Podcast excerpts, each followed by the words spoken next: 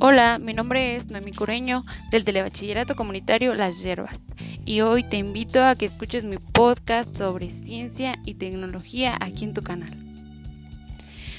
Principalmente, ¿qué es la ciencia? Pues la ciencia se ocupa de comprender los objetivos y fenómenos ya existentes. Y en cuanto a la tecnología, es quien trata de crear productos y servicios que aún no existen, pero que son necesarios.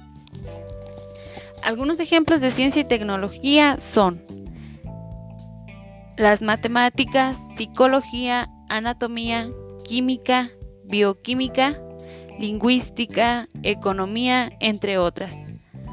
Por último, conozcamos cuál es realmente la relación entre ciencia y tecnología. Pues bien, sería que ambas se usan entre sí.